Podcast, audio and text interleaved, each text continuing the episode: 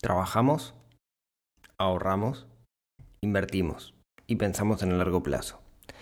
Esa es la fórmula que repetimos, repetimos, repetimos. Pero le falta algo. Esa fórmula por sí no funciona. Hay un detallecito que le podemos agregar que la puede hacer mucho más efectiva. Y de eso vamos a hablar en este episodio. Un, dos, tres, cuatro.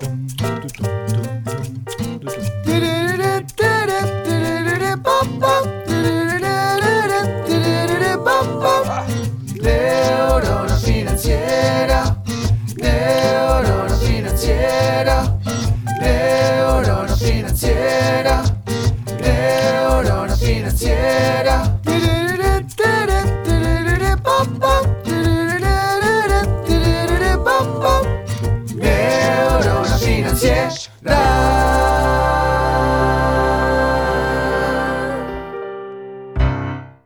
Muy buenos días, tardes, noches para todos. Bienvenidos a un nuevo episodio de esto que es el podcast de Neurona Financiera. Mi nombre es Rodrigo Álvarez, soy el creador de neuronafinanciera.com, un sitio web, un blog, un libro, varios libros y muchas cosas que ayuden a que desarrollemos nuestra inteligencia financiera, que seamos cada vez un poco más independientes de ese dinero que de alguna manera rige nuestras vidas sin quererlo. Hoy, hoy, un episodio de algo que creo que no habíamos hablado nunca, ¿no? De hecho, no habíamos hablado nunca, nunca de forma directa. Algo que me parece súper importante, como decía en la intro, un acelerador del plan. Pero, pero antes déjenme comentarles algo, ya que mencioné la palabra plan. Como ustedes saben, o quizás no sepan si es la primera vez que escuchan el podcast, yo tengo un programa de formación que le llamo Plan Financiero Personal, que nos ayuda a construir un plan financiero. Eso quiere decir, nos ayuda a definir objetivos y a trazar un plan financiero para llegar a esos objetivos, viendo todas las herramientas que necesitamos por el camino para poder gestionar nuestro dinero en nuestra vida relacionada con el dinero de una forma saludable. Bueno, ese plan yo lo, lo, lo pasé al mundo online el año pasado. Los resultados han sido muy positivos. La gente que lo ha hecho está como, como súper contenta. Pero yo siento que de alguna manera tengo que involucrarme más con esa comunidad que hay detrás. Vamos a hacer algunas, algunas actividades junto con, con la comunidad y vamos a intentar generar ciertos hábitos. Y por eso, por eso cierro la puerta del PFP. Eh, ¿Eso quiere decir que lo voy a volver a abrir? No lo sé. Si lo abro no va a ser dentro de poco. O sea, va, va, a estar cerrado un tiempo porque, como les decía, quiero trabajar con la comunidad. Entonces, contarles que hasta el próximo viernes 14 de mayo a las 23.59, o sea, durante todo el viernes, va a estar abierto y después cierra las puertas y, y no sé cuándo va a volver a abrir o si va a volver a abrir. Les cuento esto porque si ustedes consideran que es importante para ustedes entrar en esta etapa, sepan que tienen hasta el próximo viernes. Luego la puerta se cierra y no va a haber excepciones. Y bueno, y vamos a trabajar muy fuerte con, con la comunidad en un montón de, de, cosas. De hecho, ya el próximo martes 18 estamos, o lunes 17, no, lunes 17 creo, estamos comenzando eh, un conjunto de, de, de le llamamos desafío, ¿sí? Son desafíos como para poder conseguir ciertos hábitos y estamos empezando con, con el primero. Bueno, me fui de tema. Bueno, eso, simplemente anuncio parroquial, disculpen estos cuatro minutos que todavía no dije nada. Vamos a los bifes. Siempre decimos que hay dos pilares, y son los dos pilares de los cuales siempre se hablan cuando hablamos de finanzas personales. Por un lado hablamos de, del ahorro, por otro lado hablamos de la inversión, de la inversión, pero hay un tercer pilar. Vamos al principio. Quizás ahorro no sea la palabra más adecuada para definir el primer pilar, sino que me gustaría definirlo como gestión. ¿sí?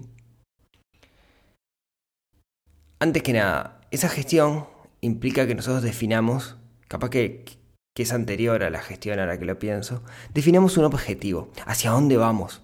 ¿sí? Creo que hay un, un mega objetivo, una meca en esto de las finanzas personales, que muchos dicen que es la libertad financiera, que es poder vivir sin necesidad de cambiar nuestro tiempo por dinero. Libertad financiera. yo no creo que la meca debiera ser la libertad financiera, al menos no en sí misma. Y esto pueden o no estar de acuerdo, porque para llegar a la libertad financiera hay escuelas, de alguna manera, que te dicen, bueno, come arroz, siendo el arroz algo barato, durante los 15 años, ahorra todo lo que puedas y vas a conseguir la libertad financiera. ¿No? Más básicamente. Yo no me gusta esa, esa escuela, porque yo no quiero comer arroz durante 10 años porque la vida es una sola y quiero disfrutarla al máximo. Capaz que si como arroz, y estoy usando el comer arroz como una metáfora claramente, no voy a, a, vivir bien. Entonces, a mí lo que me gustaría es esa, esa meca, ese, ese objetivo, ese norte, ese metanorte que tenemos en las finanzas personales, que sea la libertad financiera, pero al mismo tiempo vivir lo mejor posible durante el periodo en que estoy buscando la libertad financiera. O sea, ese mega objetivo es, sí, no cambiar mi tiempo por dinero, pero durante el proceso disfrutarlo. No, no pensar solo en el objetivo, sino disfrutar el camino. ¿Bien? Todos vamos a llegar a ese momento Sí, porque la libertad financiera, digamos, básicamente todo el mundo la consigue en el momento que se jubila, que se retira, que puede dejar de trabajar y que pasa a vivir de la jubilación. Como ya sabemos, hay un problema con los sistemas previsionales, no sabemos si la jubilación va a ser lo que esperemos que, va a ser, pero tarde o temprano vamos a llegar. ¿sí? Entonces, ese objetivo está para todos y hay, por eso hay un mega objetivo que es hacer que nuestra jubilación sea lo mejor posible, complementarla. Y ahí es donde entra el camino de la inversión. ¿Bien? Bueno, entonces decíamos, hay tres pilares. ¿no? El primer pilar, que lo definimos como, ahorro, pero en realidad me parece que es más un tema que lo podemos englobar en el concepto general de la gestión. ¿sí? ¿Cómo es? Bueno, eh, gestión implica, la más básica es vivir por debajo de nuestras posibilidades.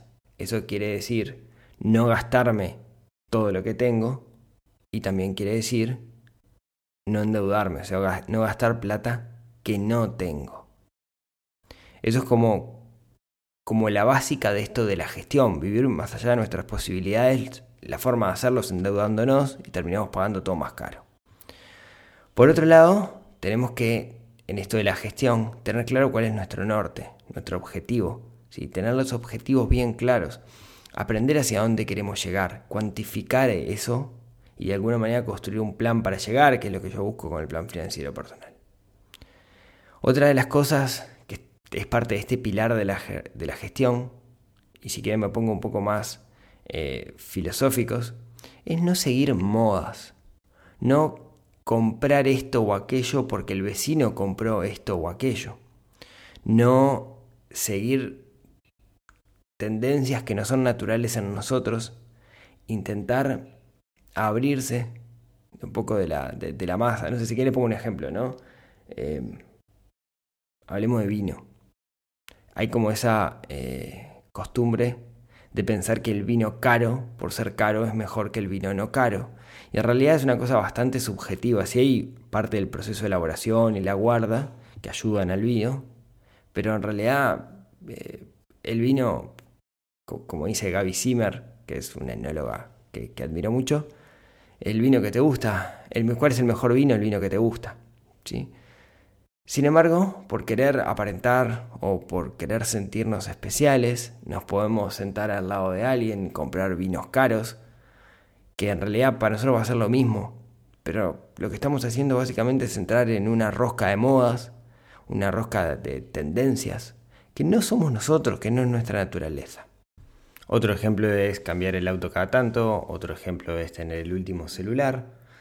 Y así tenemos cientos, cientos de situaciones donde nos regimos no por lo que nosotros queremos, sino porque lo que los demás quieren. De alguna manera somos víctimas de la imagen que construimos de nosotros mismos en los demás, en vez de pensar directamente en lo que nosotros queremos. Usualmente esas cosas además lo que termina pasando es que no nos hacen feliz de verdad. Simplemente nos distraen del verdadero camino, ¿sí? del camino que tenemos que seguir para conseguir nuestros objetivos, que tiene una pata muy interna, ¿sí? de, entender, de conocernos a nosotros mismos, ¿no? de aquello de el oráculo de Delfos, de conócete a ti mismo, como clave para, para todo. Eh, otra de las cosas que entran dentro de este capítulo de la gestión, podríamos decir, es el tema de vivir una vida simple. Y está un poco relacionado con el punto anterior. No tenemos por qué llevar una vida sofisticada para ser unas personas completas, para, para, para ser felices realmente.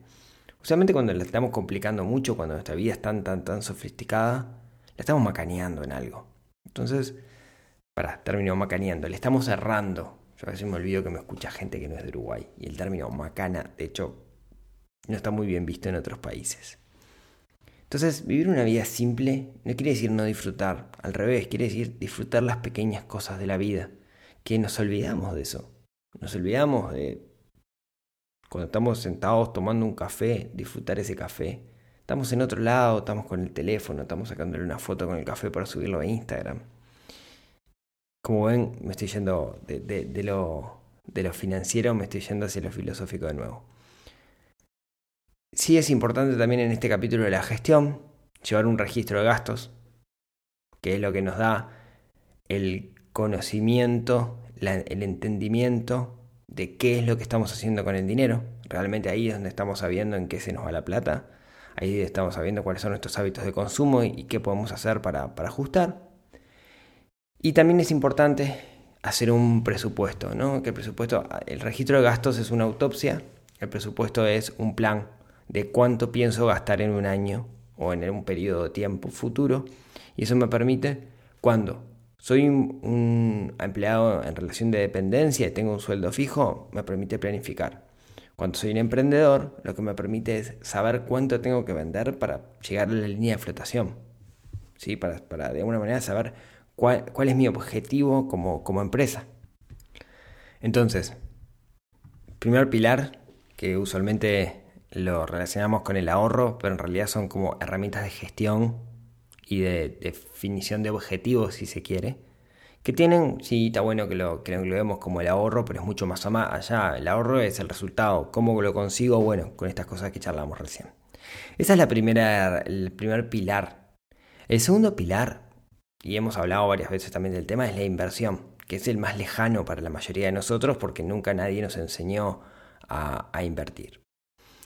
No voy a entrar en detalle de cómo invertir en este momento, pero sepan algo, sepan que la rentabilidad histórica de un índice que sigue las 500 empresas más grandes de Estados Unidos, que es el Standard Poor's, el SPY 500, anda en el entorno del 8%.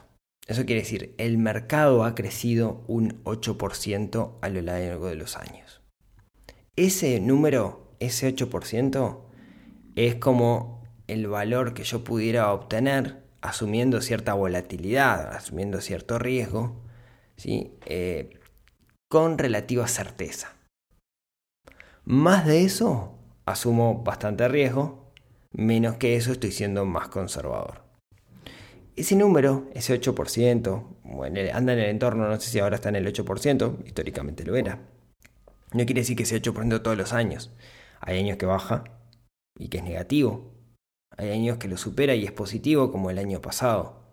Entonces tenemos que saber que el camino de la inversión es un camino donde hay cierta volatilidad y tenemos que asumir esa volatilidad, en particular si hablamos del sistema financiero. Algo que tenemos que tener presente es que ese ahorro que yo conseguí en el primer pilar, si no lo invierto, lo pierdo por concepto de la inflación. Si hablamos en pesos uruguayos, hay una inflación del 7% anual, más o menos, si hablamos en términos de dólares, podríamos decir que la inflación de Estados Unidos en dólares es la inflación que nos rige, eso es más o menos. No está bien, digamos, hacer esa cuenta. Habría que hacer cuál es la inflación del dólar en Uruguay, jugando con la unidad indexada, etc. Esta es una cuenta interesante. Pero lo que podríamos decir es que sabemos que la inflación eh, en Estados Unidos tiene un piso más o menos, tiene un techo del 3% desde hace unos cuantos años. Creo que desde el 70 y algo en adelante no ha superado nunca el 3%. Entonces podemos saber que tener dólares parados es que estoy perdiendo un 3%. Eso es más o menos, no es tan así, pero igual, tener dólares parados, por más que tengas más pesos día a día, estás perdiendo plata. ¿sí? Entonces tener dinero parado es tener dinero perdido. Y en el mundo de la inversión algo que pasa es que está lleno de chantas, chantas, estafadores, ahí va, que apuntan al corto plazo. ¿sí? apuntan a que eh, de alguna forma te dicen que podés hacer dinero, altas rentabilidades en poco tiempo y de forma súper segura. Y eso no existe. Usualmente cuando estás haciendo eso, sí hay instrumentos que dan alta rentabilidad, pero estás corriendo un riesgo enorme. Y si quieren me pongo el ejemplo de las criptomonedas. Las criptomonedas han dado en los últimos tiempos altas rentabilidades, también con mucha volatilidad, ¿no? Baja y sube, baja y sube, baja y sube, pero vienen creciendo mucho. Tomemos el ejemplo del Bitcoin que hablábamos hace algunos episodios, ¿no? En, en poco tiempo ha subido muchísimo, pero lo cierto es que hay un riesgo enorme. Hay un riesgo de mercado, un riesgo sistemático enorme porque uno no sabe qué va a pasar con eso, porque depende de tantos factores externos, o sea, no controlamos el tema. Entonces, tenemos que tener cuidado porque como es una realidad compleja, en particular las criptomonedas, o el trading si se quiere, hay un montón de gente que le pone como una capa, te lo, te lo, te lo envuelve para regalo y te lo, te lo vende como que es la maravilla y en realidad lo que quiere es sacarte plata, básicamente. ¿sí? Eh, otro de los detalles que tenemos que tener en cuenta en esto de la inversión es que ese 2-3% que hablábamos de inflación, capaz que en unos años no, no afecta, pero si lo pensamos en el largo plazo, es sumamente relevante. O sea, pierdo mucho dinero por guardar dinero. También, otra cosa que, está relacionado con esto de la inversión, y eso lo hablamos mucho, lo habla Nico mucho en el podcast del, del Club del Inversor, y son grandes conversaciones que tenemos siempre en el club, es que la otra forma que yo tengo de generar más rentabilidad y correr menos riesgo es meter otro recurso a la, fórmula, que es mi tiempo. El recurso del tiempo es, bueno, yo tengo dinero para invertir, le meto tiempo arriba y eso puede llegar a generar más rentabilidad. Y eso le llamamos economía real, porque es básicamente de alguna manera meter un negocio. ¿sí? Eh, no sé, el ejemplo de Nico, vuelvo a Nico, ¿no? que metió un negocio de economía real con sus restaurantes y está con ese negocio. ¿sí? Creo que lo importante en la inversión, y, esto es creo que lo, lo más relevante de todo, es definir un sistema de inversión y tener un sistema propio. Después que definís el sistema sabes en qué invertir, pero tenemos que tener un sistema propio. Yo en el PFP tengo una parte donde enseño de alguna manera cómo definir un sistema, que básicamente es como una especie de diagrama donde uno tiene que hacerse un conjunto de preguntas, pero tenemos que tener un sistema de inversión bien claro y ese sistema de inversión nos dice en qué invertir y en, qué no. Pero la inversión es importante, tenemos que invertir. De nuevo, recuerden, dinero parado es dinero que estoy perdiendo. Y siempre hablamos de estas dos cosas. no les he dicho nada nuevo. He hecho un resumen de los 147 episodios del podcast anteriores y de todo lo que hablamos. ¿no? Ahorro, inversión, ahorro, inversión. Pero hay una tercera pata. Y recién llego a esta tercera pata que es sumamente importante. Podemos decir que la tercera pata se llama alimentar el fuego. ¿A qué me refiero? Está bien ahorrar, está bien invertir, y está bien que eso sea para un objetivo. Más, debe ser para un objetivo. Ahora, si me meto con una planilla Excel, pienso en la inflación en el largo plazo, yo, trabajador, que tengo un sueldo y que puedo ahorrar un 10, 20% de ese salario y que lo coloco en este sistema de inversión para que genere dinero, la realidad, la realidad es que no llego. No llego a mi objetivo tengo 42 años, perdón, tengo 41 años, tengo 42 a partir de la semana que viene, y no llego. No llego a esto. ¿sí? No, voy a llegar. Eh, miro el Excel y me doy cuenta que no llego. ¿Y eso me deprime? Bueno, no. Me hace pensar en alternativas. Y la alternativa es justamente alimentar el fuego. Alimentar el fuego quiere decir tener ingresos secundarios. Quiere decir tener otra fuente de ingresos, otra fuente de ingresos o varias fuentes de ingresos que alimenten mi sistema. ¿A qué me refiero con esto? Bueno, me refiero a lo que se le suele llamar side project o proyectos paralelos, ¿no? Que es básicamente transformar algo que nos gusta, algo que lo hacemos por placer, transformarlo en otra fuente de ingresos. Transformarlo en un emprendimiento o transformarlo en algo que nos lleve unas horas por día o los fines de semana, que lo disfrutemos, pero que al mismo tiempo nos genera dinero. Estoy diciendo con esto, emprendamos, salgamos a emprender. No, está bien, hay gente que es el camino, y lo hablábamos en, en el episodio pasado y en el episodio del Club del Inversor, el episodio 50. Pero no, lo que me estoy refiriendo acá es decir, hagamos algo que me genere un ingreso adicional y ese ingreso adicional volquémoslo a este sistema para así poder llegar, para alimentar ese Excel, esa planilla y que me diga que sí puedo llegar. Miren, si quieren, les pongo un, ejemplo bien concreto.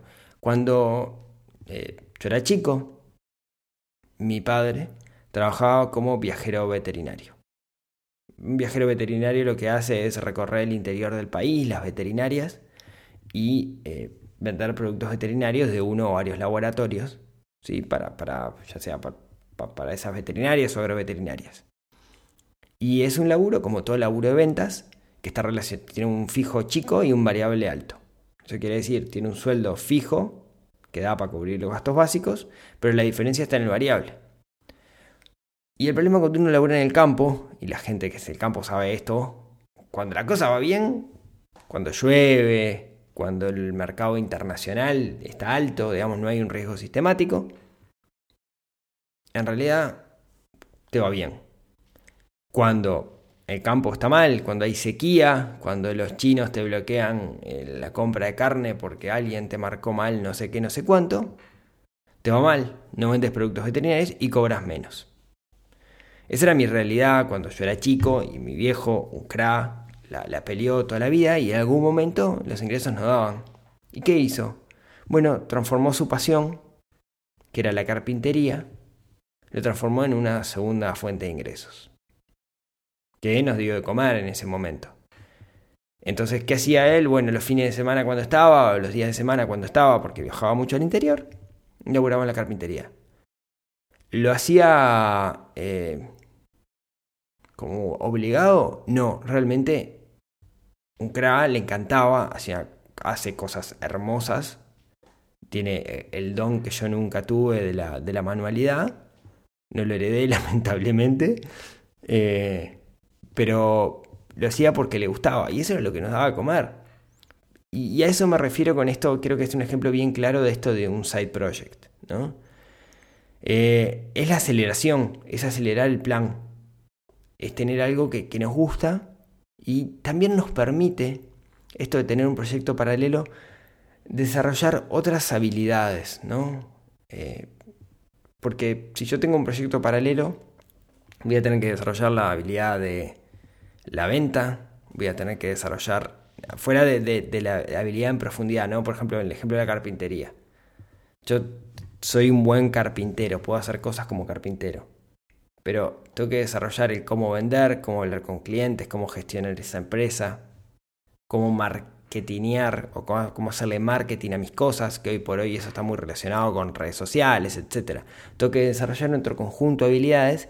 Si ser experto, o sea, no es para vivir de, de eso, pero tengo que desarrollarlas y eso me va a dar herramientas que me van a retroalimentar en otros aspectos de la vida también. Entonces, me parece que transformar nuestra pasión en un negocio es una forma de acelerar el plan si queremos seguir en relación de dependencia. Cosa que, como veíamos el otro día, no está mal ni está bien. A mí en particular me gusta que esa aceleración vaya de la mano de los negocios digitales. Me parece que el negocio digital nos puede tener, eh, nos podemos construir una empresa de una sola persona, ¿no? una one man company, o una, capaz que es más lindo decir unipersonal, pero podemos construir una empresa donde no tengamos que tener empleados y podamos de alguna manera eh, utilizar las ventajas que nos da Internet, porque Internet nos da un montón de herramientas, para construir una comunidad y a partir de esa comunidad eh, vender algo, un servicio o algo en lo que nosotros seamos buenos o un producto. ¿sí? Se trata usualmente de construir comunidades. Y ese tercer factor ese tercer factor que usualmente le dejamos de lado, hablamos de ahorro, de gestión, hablamos de inversión, y no hablamos de esto de alimentar el fuego, que es básicamente incrementar nuestros ingresos. Pero en vez de gastarnos esos ingresos, de subir nuestro nivel de vida, utilizarlos para la construcción del plan. Creo que es re importante que lo tengamos presente, creo que es súper importante que aprendamos a utilizar las herramientas que tenemos hoy para encontrar estos caminitos de aceleración que yo creo que los que se llevan bien con el mundo digital, eh, creo que hay un montón de oportunidades, los que no se llevan bien y prefieren lo que es la economía real también, pero sepan que eh, implica habilidades y disciplinas distintas. Y me fui de tiempo. Bueno, esto es lo que quería contarles el, el día de hoy. ¿sí? Tengan presente cómo ustedes pueden alimentar ese fuego, cómo pueden alimentar esa, ese mecanismo, ese sistema que tenemos que armar, que me parece que es radicalmente importante que lo hagamos para que nos den los números, para que lleguemos al mejor resultado posible a esa meca que tenemos. Gracias, gracias por escucharme hasta acá. A los que estén en Uruguay y sean mamás, feliz Día de la Madre, que fue el domingo pasado por estos lados. Los que están en México, feliz Día de la Madre, que en México es un día fijo, siempre es el 10 de mayo. Los que están en otros países y no hayan festejado el Día de la Madre, feliz día de algo igual, que seguro es algo. Y, como siempre, si tienen ganas, nos vemos, nos hablamos, nos escuchamos el próximo miércoles en otro episodio que ayude a desarrollar esa neurona financiera que tenemos un poquito dormida y que tenemos que despertar para ser un poco más felices, para conseguir nuestros objetivos, para no ser prisioneros del dinero y dejar de sufrir estrés. Como siempre, nos vemos la próxima semana. Chau, chau.